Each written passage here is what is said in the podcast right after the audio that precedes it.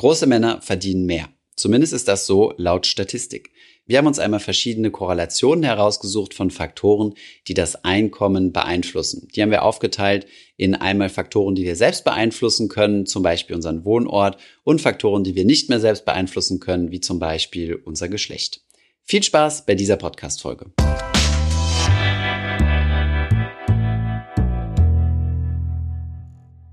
Für diese Finanzfluss-Exklusivfolge haben wir ein paar interessante Statistiken gewälzt mit überraschenden Ergebnissen. Es geht ja darum, welche Faktoren das Gehalt beeinflussen oder zumindest eine Korrelation zum Gehalt aufweisen. Und bevor wir auf diese Faktoren eingehen, würde ich gerne eine Bestandsaufnahme vornehmen. Und zwar, ab welchem Gehalt man eigentlich als einkommensreich gilt. Da gibt es eine offizielle Befragung und zwar das sozioökonomische Panel. Da gibt es zwei verschiedene Zahlen. Zum einen die Zahl, ab wann Menschen sich für reich halten oder mhm. andere für reich halten. Und dann die Zahl, wann man tatsächlich laut Statistik zu den 10 Prozent einkommensreichsten Deutschen zählt. Thomas, was denken die Leute, ab wann man reich sei? Hm, ja, jetzt ist ein bisschen geschummelt, weil ich habe ja hier die Zahlen vor Augen. Aber äh, ich war auch sehr erstaunt, als ich die das erste Mal gesehen habe. Ich, äh, ich, ich, ich sage sie vielleicht jetzt mal, das sind zwischen 7.500 und 10.000 Euro pro Monat. Und als ich das gesehen habe, ähm, habe ich nicht direkt gesehen, dass es eine Schätzung ist und habe gesagt, boah, das ist viel zu viel, um zu den Einkommensreichsten zu gehören. Aber tatsächlich denken äh, die meisten Menschen, wenn man sie so befragt, ab wann gehörst du zu den Top 10 Prozent, ähm, dass sie so schätzen zwischen 7.500 und 10.000 Euro pro Monat. Tatsächlich liegt es aber deutlich darunter. Nämlich, Anna, wie viel muss ich verdienen, um zu den Top 10 zu gehören? 10 Prozent. Und zwar als Alleinstehender ungefähr 3.890 Euro netto pro Monat. Als Paar ohne Kinder im Haushalt sind das rund 5.840 Euro netto und als Familie mit zwei Kindern knapp 8.200 Euro netto. Mhm. Also wesentlich niedriger als das, was die Menschen so denken. Und deshalb kommt es auch dazu, dass nur 1,2 Prozent der Befragten, die nach dem Betrag äh, gefragt wurden, wann man reich ist, sich selbst als reich halten. Mhm. Und das kommt ja nicht hin. Wenn es repräsentativ ist, dann müssten es ja 10 Prozent sein, mhm. die sich für die reichsten 10 Prozent halten. Ja, genau. ist ja wie, dass 80 Prozent aller Befragten sich für besser als durchschnittliche Autofahrer halten. Das äh, kommt ja so auch nicht hin. Genau, aber das dann nur mal als kleine Zahlen ähm, zum Einstieg. Ähm, Anna hat einen ziemlich coolen Rechner gefunden, mit dem ich eben rumexperimentiert habe. Und zwar gibt es den Gehaltsrechner des Statistischen Bundesamtes wo ihr eingeben könnt, äh, welchen Beruf ihr habt, also was so, was so eure Berufsgruppe ist. Und dann noch jede Menge andere Faktoren, zum Beispiel die Unternehmensgröße, also das Unternehmen, also wie viele Mitarbeiter hat das Unternehmen, in welchem ihr euch befindet, werdet ihr nach Tarifvertrag bezahlt, seid ihr befristet, unbefristet bezahlt? Und solche Faktoren werden da abgefragt und dann bekommt ihr eine Auswertung, ähm, wie viel ihr laut statistischem Durchschnitt verdienen solltet oder verdient, laut, laut der, der Datenbank quasi vom äh, Statistischen Bundesamt. Und ähm, ist zwar jetzt nur eine Beta-Version, ist aber hilfreich, finde ich. Und dann könnt ihr euch ja selbst einschätzen oder wisst ja dann selbst, ob ihr da drüber oder da drunter liegt. Sehr interessant und damit kommen wir eigentlich auch schon zu den, äh, zu den ersten unterscheidenden Faktoren zwischen wer jetzt mehr verdient und wer weniger verdient, ist, dass es zwei Ergebnisse gibt, die ausgespuckt werden, einmal für Männer und einmal für Frauen. Und damit sind wir schon voll beim Thema Gender Pay Gap. Genau. Wir wollen das fast nicht komplett aufmachen, denn wir wissen, dass es ein sehr heiß diskutiertes Thema ist, in das viele Faktoren reinspielen. Aber Durchschnittlich kann man sagen, dass ähm, Frauen in Deutschland immer noch 19 Prozent weniger Bruttostundenlohn verdienen. Wie gesagt, das sind verschiedene ähm, Gründe, die dem zugrunde liegen. Und ähm, was aber, finde ich, alarmierend ist, ist, dass die Ungleichheit zwischen den Geschlechtern in Deutschland höher ist als der Durchschnitt der OECD-Staaten. Mhm. Also es gibt innerhalb Europas viele Länder, bei denen die Ungleichheit geringer ist. Mhm. Und ich finde, Bruttostundenlohn ist eine gute, äh, gute Maßgröße, denn es haben ja auch andere Zahlen mal zirkuliert, die ähm, zum Beispiel auch die Teilzeitbeschäftigung nicht mit berücksichtigt haben. Und ich meine, wenn du äh, Männer und Frauen vergleichst, ähm, was die Beschäftigung angeht, haben Frauen eine Tendenz, mehr Teilzeit beschäftigt zu sein und haben ja dadurch naturgemäß ein geringeres Gehalt. Und, und, und diesen ja, ähm, verzerrenden Effekt bereinigst du halt auch dadurch, indem du einfach nur den Stundenlohn anschaust. Das heißt, es ist egal, ob jetzt jemand viel oder wenige Stunden macht, sondern es geht dann tatsächlich um äh, die Bezahlung runtergebrochen. Aber mhm. es gibt eine, ähm, ja, kann man mal sagen, Kategorie von Frauen, äh, die nicht so schlecht dasteht. Ist eigentlich mehr auch wieder so ein Fun Fact. Anna, wer ist das? Ja, und zwar ist der Anteil der Frauen in den Vorstandsetagen immer noch ziemlich niedrig. Also beim DAX 14 Prozent, ähm, beim MDAX unter 10 Prozent, beim SDAX um die 5 Prozent. Aber die wenigen Frauen, die es da reingeschafft haben, verdienen besser als ähm, ihre männlichen Kollegen, sagt zumindest eine Untersuchung von Ernst Young von 2019. Thomas, was sind die Unterschiede? In den Gehältern meinst du? Ja. Die Unterschiede sind verhältnismäßig gering. Ja, es wird hier in Millionen ausgedrückt. Das heißt, im Durchschnitt verdienen Männer ähm, ein durchschnittliches Jahresgehalt von 2,9 Millionen ähm, Euro tatsächlich und äh, die Frauen sind dann bei 2,93, also rund äh, 30.000 Euro mehr. Im Index ist der Unterschied äh, rund 100.000 Euro, nämlich 1,33 Millionen bei den Männern, 1,44 Millionen bei den Frauen und im S-DAX eine Million bei den Männern und 1,07, also 70.000 mehr bei den Frauen.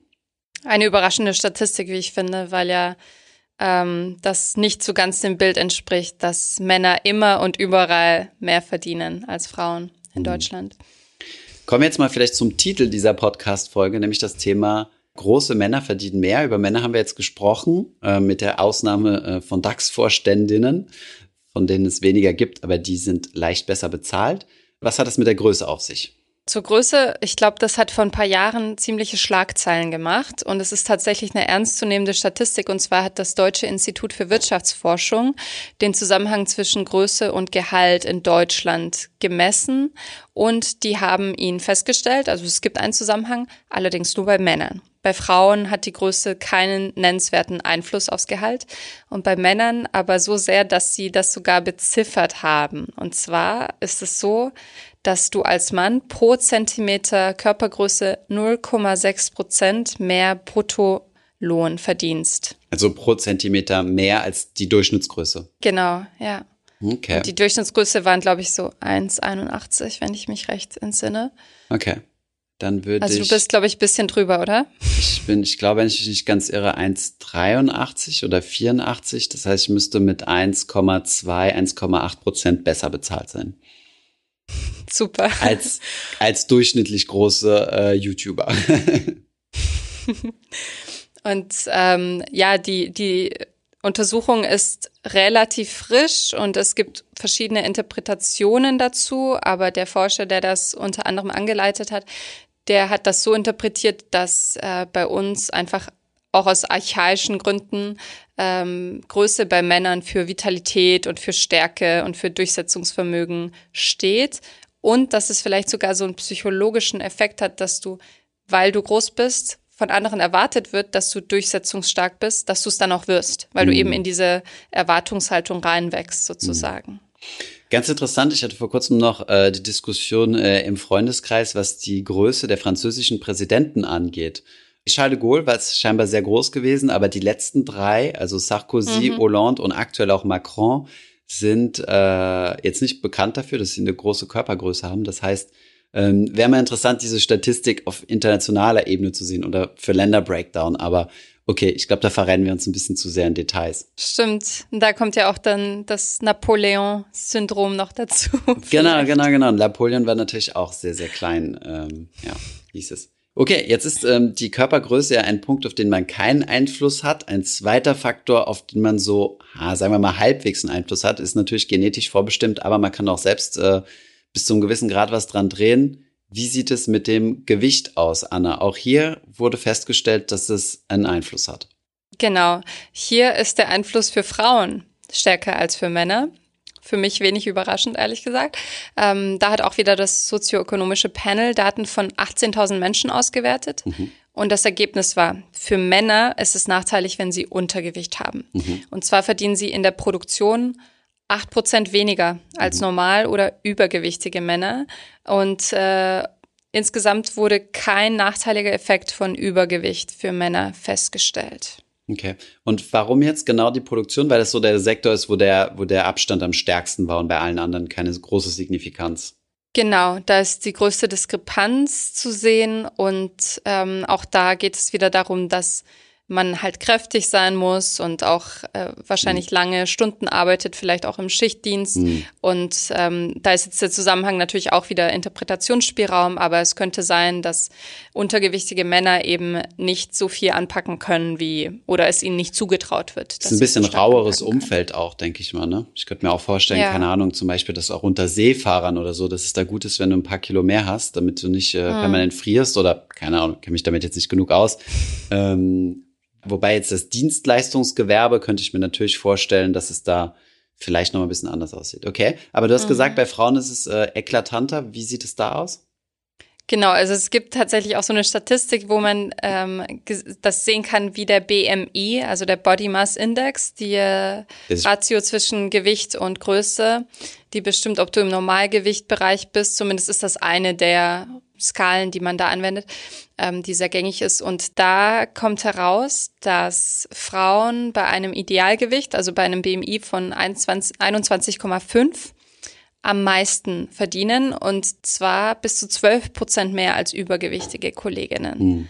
Und außerdem haben die Forscher festgestellt, dass das Risiko, arbeitslos zu sein, für übergewichtige Frauen größer ist als für schlanke Frauen. Das heißt, ein paar Kilo zu viel zu haben oder sagen wir mal, ein paar mehr Kilo zu viel zu haben, kann mhm. für Frauen bedeuten, dass sie keinen Job finden oder sehr viel schwieriger einen Job finden. Okay, krass. Und das betrifft auch gerade den Bereich, ähm, also wenn du im Kundenkontakt stehst, also irgendwas mit Sales-Jobs, Vertriebsjobs und Gastronomie, ne? Genau, vor Corona nehme ich an. Aber ähm, ja, wo man eben gesehen wird und auch ja durch die Person eben strahlt sozusagen. Mhm. Und auch das, also bei den Männern ist es ja mit dem Gewicht Stärke und äh, Durchsetzungskraft. Bei Frauen ist es, würde ich denken, ähm, ob man vorzeigbar ist, ob man dem gesellschaftlichen Standard entspricht oder nicht. Mhm. Okay. Interessant. Ähm, 12 Prozent ist natürlich schon mal eine Hausnummer, ne? Also 12 Prozent ja. Abstand zwischen übergewichtig und in Anführungszeichen normal, ja. Jetzt fällt mir gerade ein, ich habe auch mal so eine Fernsehsendung gesehen. Auf RTL hat sich mal eine Reporterin so ein Fettsuit angezogen okay. und hat dann Bewerbungen ähm, gemacht als äh, ja, vermeintlich dicke mhm. und als äh, schlanke Frau und sie hat wesentlich schlechteres Feedback bekommen, als sie eben vermeintlich Übergewicht war, nur gefaked, aber mhm. ja. Okay, sehr beeindruckend, ja. Mhm. Sehr gut. Okay, also nicht sehr gut, also im Gegenteil, ähm, sehr ähm, diskriminierend. Vielleicht noch mal eine kleine Story, um aus dem Nähkästchen zu plaudern. Was mir halt äh, aufgefallen ist, ist, dass alle Leute, die sich bei uns bewerben, immer oder so gut wie immer ein Foto auf ihrem Bewerbungs, äh, auf ihre, auf ihrem Lebenslauf haben, was ich schon gar nicht mehr gewohnt war, weil im Banking-Umfeld ist das mittlerweile komplett unüblich, getrieben halt durch die großen amerikanischen Banken auch. Ähm, und auch im englischen Bereich, also in, in England ist es vollkommen unüblich, ein Bild mit drauf zu packen. Manche Bewerbungen werden sogar abgelehnt, wenn ein Bild drauf ist, ähm, um halt wirklich zu verhindern, dass ähm, in irgendeiner Art und Weise auf äh, ja aus dem aus dem physischen Erscheinungsbild äh, Schlussfolgerungen gezogen werden können. Manche Länder ist es sogar so, dass da die, die Namen komplett rausgenommen werden, also dass die CVs komplett anonymisiert werden, Geburtsdatum sowieso nicht äh, Geburtsort auch auf keinen Fall und äh, die Namen, da könnte man ja quasi draus, äh, draus folgen, wie man zum Beispiel Migrationshintergrund mhm. hat. Und genau, in Deutschland habe ich das Gefühl, es ist noch gar nicht so. Es ist noch komplett normal, quasi äh, ein Bild mitzuschicken. Ne? Ja, ich finde das auch super spannend. Jetzt, wo du sagst, wird es mir erst wieder bewusst. Ähm, ich schicke tatsächlich auch Fotos mit oder habe das, als ich gesucht habe, noch mitgeschickt. Aber ähm, ich hatte eine Diskussion mit einer Freundin, weil sie sagte, ja, das Antidiskriminierungsgesetz sagt ja, du musst nicht mehr. Mhm. Also es ist nicht mehr Vorschrift, aber ich glaube, in Deutschland wird das immer noch von vielen zumindest so gehandhabt, mhm. dass man eins mitschickt. Und der Name wird ja auch nicht geklärt. Mhm, klar. Gut, ich meine, das gilt eigentlich auch eher für Großkonzerne. Ne? Wir haben jetzt keine eigene HR-Abteilung, die dafür sorgt, dass die, dass die CVs vorab anonymisiert werden und dann an die operativen Teams geschickt. Ähm, und klar, es ist schön, ein Antidiskriminierungsgesetz zu haben, aber im Endeffekt, wenn du denkst, dass du deine Chancen besser stellst, indem du ein Bild drauf packst, packst du halt ein Bild drauf. Ähm, aber es ist interessant zu wissen. Also ist, äh, fand ich auf jeden Fall mal eine interessante Beobachtung. Ja, ich dachte nicht, dass es ein überwiegender Teil ist. Okay, jetzt gibt es noch einen Punkt, äh, der mit deinem, mit deiner, mit deinem physischen relativ wenig zu tun hat, zumindest mal auf den ersten Blick, der auch dein Einkommen äh, maßgeblich be beeinflussen kann Welche ist das? Und zwar die Intelligenz, die man ja auch nur bedingt beeinflussen kann, weil die zu einem großen Teil vererbt ist. Mhm. Ähm, da gab es eine Langzeitstudie, die heißt Project Talent. Die wurde 1960 gestartet und es wurden mehr als 80.000 Menschen zwischen 14 und 17 untersucht und ähm, beobachtet und es wurde Wert gelegt auf die Kriterien Elternhaus, Bildungsstand und berufliche Ziele. Und 44 Jahre später wurde dann geschaut, was ist aus diesen Menschen geworden? Haben sie es beruflich geschafft? Und da wurde vor allem darauf geachtet, ob die Kinder aus armen Haushalten es auch schaffen konnten, mhm. weil sie eben clever waren oder nicht. Und was mhm. ist dabei rausgekommen, Thomas? Genau, herausgekommen ist erstaunlicherweise, dass das Thema Intelligenz äh, eine Rolle spielt. Ähm, ich weiß nicht, ob die da jetzt IQ-Tests gemacht haben oder nicht, aber ein, ein Outcome von denen ist, ähm, dass clevere Kinder aus ärmeren Familien 39 Prozent mehr verdienen als weniger intelligente Kinder äh, aus reicheren Familien oder aus Durchschnittsfamilien. Also in dieser Studie ist tatsächlich Intelligenz der wichtigste Faktor gewesen. Mhm ähm, bei der Prognose auf das zukünftige Gehalt. Allerdings ist das nur eine Studie, wenn auch eine Langzeitstudie und seither hat sich natürlich auch was geändert. Also 1960 ist ja jetzt auch schon ähm, 60 Jahre her. Ne? Mhm, ja. Aber ich fand das sehr interessant und irgendwie auch ermutigend, dass man es zumindest ähm, unter bestimmten Umständen auch ohne den Startbonus, was heißt ein guter, guter Haushalt zu Hause, ähm, schaffen könnte. Jetzt gibt es noch einen Faktor, den man tatsächlich selbst beeinflussen kann. Ich meine, das äh, bis zu einem gewissen Grad, wenn man das möchte, natürlich nur. Und zwar ähm, ja, ist das, äh, das, das Gefälle zwischen, äh, zwischen hohem Einkommen, geringem Einkommen äh, wenig überraschend auch sehr stark äh, in Deutschland geografisch abzulesen. Und man kann sagen, dass du ähm, in Ostdeutschland immer noch deutlich weniger verdienst oder weniger Verdienstchancen hast als in Westdeutschland. Ähm, hast du ein paar Zahlen für uns, Anna? Wie du sagst, die Wiedervereinigung ist jetzt mehr als 30 Jahre her, 1990. Und trotzdem gibt es heute noch ungefähr 17 Prozent Unterschied bei vergleichbarem Einsatz, also bei vergleichbarem Geschlecht, Beruf, Berufserfahrung, Ausbildung im Gehalt.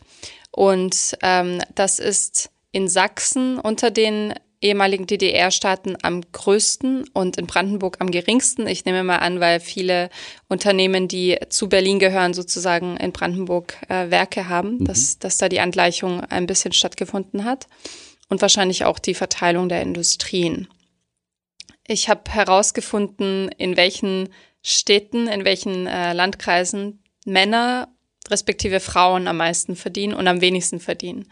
Ich fange mal an. Bei Frauen ist es so, dass sie im Saale-Orla-Kreis in Thüringen am wenigsten verdienen. Das sind Vollzeitbrutto nur 2070 Euro.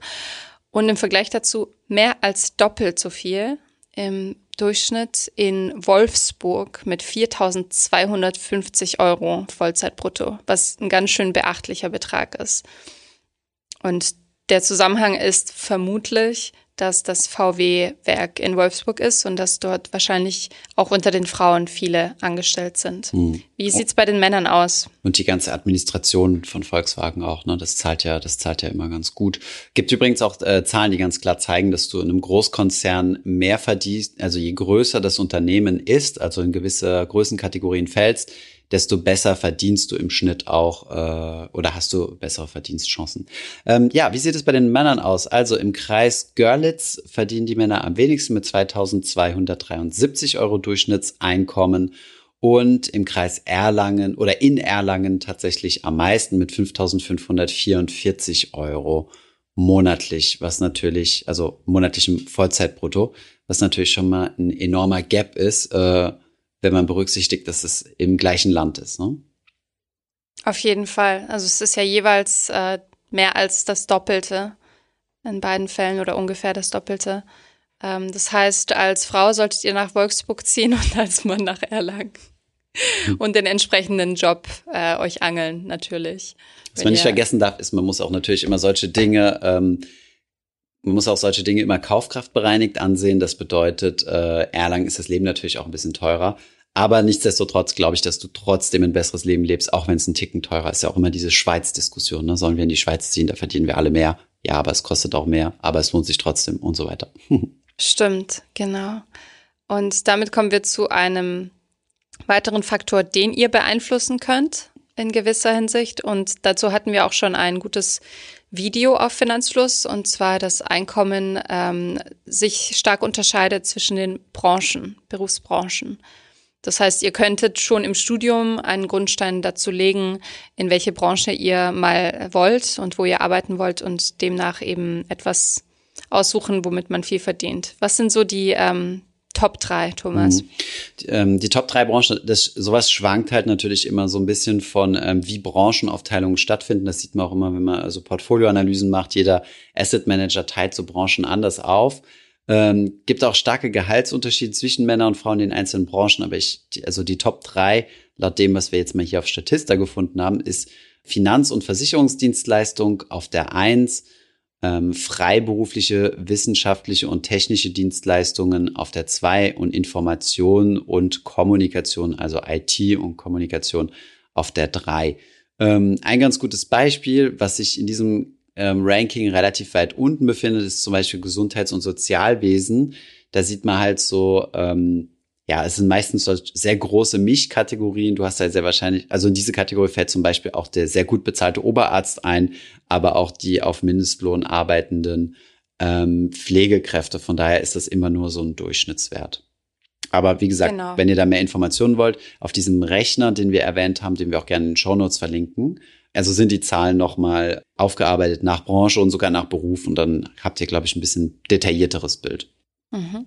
Noch eine Anmerkung ähm, zur Statistik und zwar ist unter den sehr hoch verdienenden Menschen in Deutschland der Anteil der Selbstständigen übrigens enorm hoch. Mhm. Also bei Menschen, die mehr als eine Million pro Jahr verdienen, also wirklich sehr hoch verdienende Menschen, ähm, ist der Anteil der Angestellten ähm, so niedrig, dass er nur bei 17 Prozent liegt.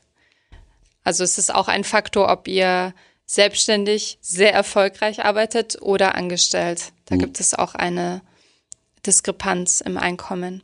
Übrigens auch von Altersarmut betroffene Leute haben wir auch einen, einen, einen hohen Anteil von Selbstständigen und Freiberuflern. Ne? Das heißt, äh, du bist äh, nach unten weniger abgesichert, aber nach oben hin hast du weniger äh, Deckel in Anführungszeichen. Mhm. Gut, jetzt hast du uns noch einen Fan-Fact rausgesucht, äh, um, äh, um nochmal mit einem kleinen Schmunzeln aus der Sache rauszugehen. Unser Ratschlag an euch am Ende des Tages ist, fangt an zu zocken. Und zwar äh, Spiele, nicht an der Börse. Genau, unser Tipp wäre, werdet professionelle E-Sportler.